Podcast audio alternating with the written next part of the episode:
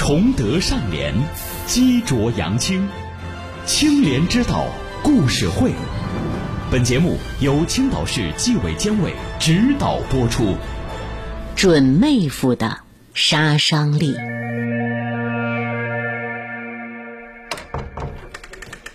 这日子没法过了。你别无理取闹了，好不好？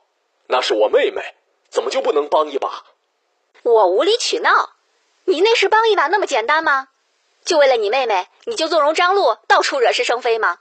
他和你妹妹还没结婚呢，就一天到晚给你惹这么多事儿。以后他俩结了婚，你把家都给他吧，让你们县委县政府都跟他姓张。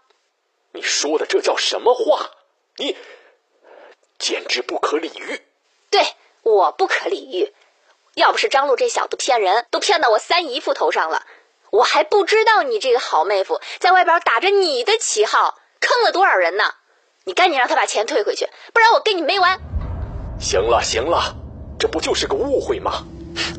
这事儿是误会，我谅他也不敢欺负到我娘家头上。那那些不是误会的事儿呢？你平时谨小慎微的收点钱，都七绕八绕的才打过来，他就在外边这么招摇。你这个县委书记还要不要继续当了？你还有完没完？嚷嚷什么？想让全楼都听到啊？我就没完，怎么了？你看看你现在这个样子。我这样怎么了？那也比你们家人强。你看不惯我，我还看不惯你呢。哎呀，行了行了，你别吵了好不好？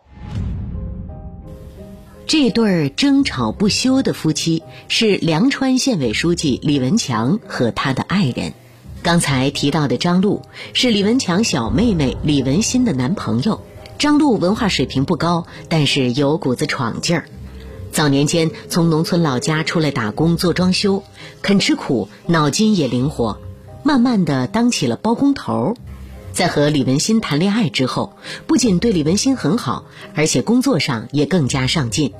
其实，之前李文强夫妻俩对这个准妹夫还是很满意的。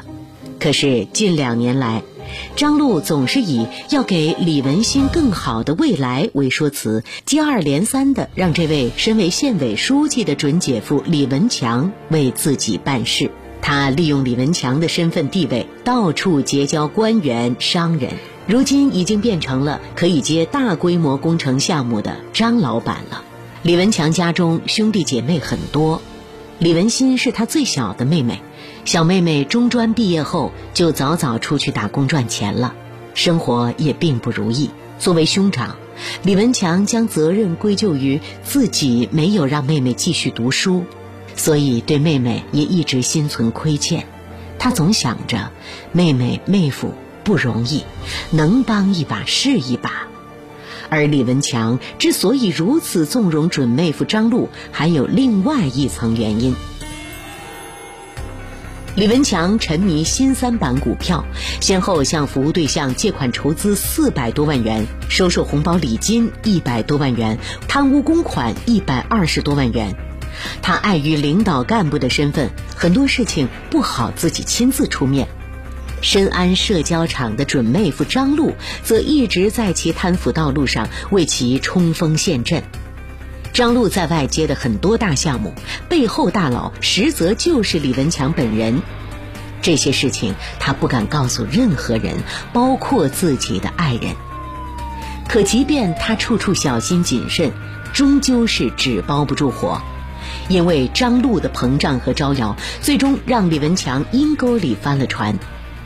二零一九年四月，时任凉川县委书记李文强落马。同年九月被开除党籍、开除公职。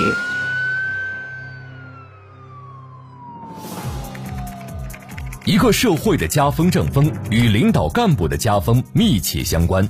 良好的家风既是领导干部为人做官的保险栓，更是抵御歪风邪气的防火墙。党员干部必须守住家风阵地，两袖清风以上率下，建设好家庭这重要的一环，引领向上向善的社会民风。有道是：世间难得是亲情，爱满情浓暖未盈；公私有别，爱有度，邪情乱纪，家不宁。本期演播，邓哲、子墨、敬祥、孟阳。